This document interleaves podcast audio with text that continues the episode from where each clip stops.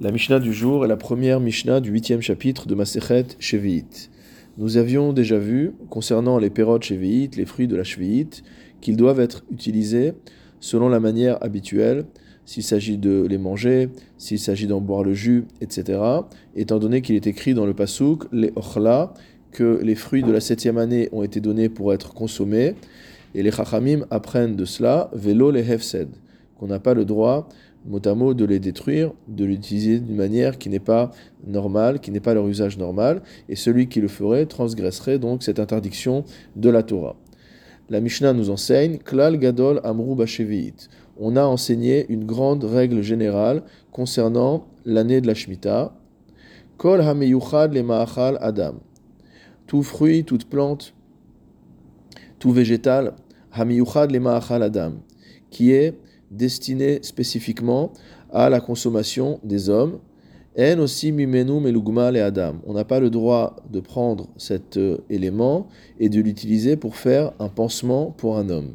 Ve'en le behema et inutile de dire que ce sera interdit de l'utiliser pour faire un pansement pour l'animal. Dans les mots du Barthénora, dirtiv, doit prend-on cet interdit C'est marqué dans Vaikra au chapitre 25. Vaïta Shabbat haaretz lachem leochla. Le Shabbat de la terre sera pour vous pour en consommer.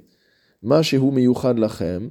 Ce qui est spécifique pour vous, des haïnu le adam, c'est-à-dire qui est destiné spécifiquement à la consommation des hommes, à l'alimentation des hommes, yele ochla sera mangé.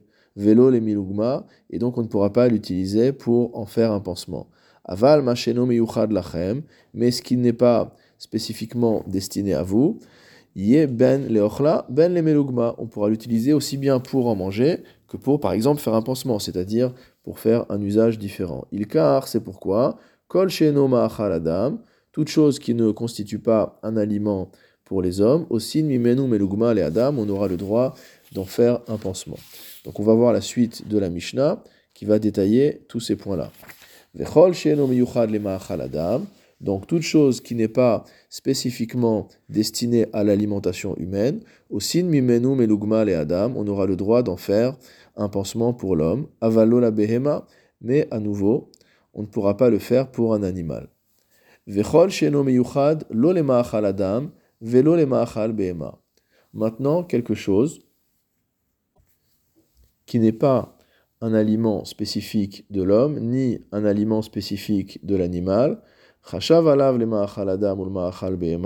si jamais on a eu comme intention de l'utiliser aussi bien pour l'alimentation humaine que pour l'alimentation des animaux, On va appliquer à cet aliment, à cet élément, on va lui appliquer la rigueur des aliments qui sont spécifiques à l'homme et la rigueur des aliments qui sont spécifiques à l'animal. C'est-à-dire que c'est l'intention de la personne qui va déterminer le din de ce végétal. Chashav alav Si maintenant l'intention était d'utiliser cela comme du bois, hareu Il sera comme du bois, c'est-à-dire qu'il n'y aura aucune kdushat shevit et on pourra donc brûler euh, ce, végétal. Kegon hasia ve'aizov ve'akurnit. La Mishnah nous donne comme exemple trois plantes, trois herbes qu'on utilisait parfois pour manger, parfois pour assaisonner, faire des, euh, euh, épices, des parfums, et parfois également pour euh, servir de combustible. Donc dans le cas où l'intention de la personne en cueillant ces végétaux était de les brûler, alors ils n'auront pas de kdushat shevit.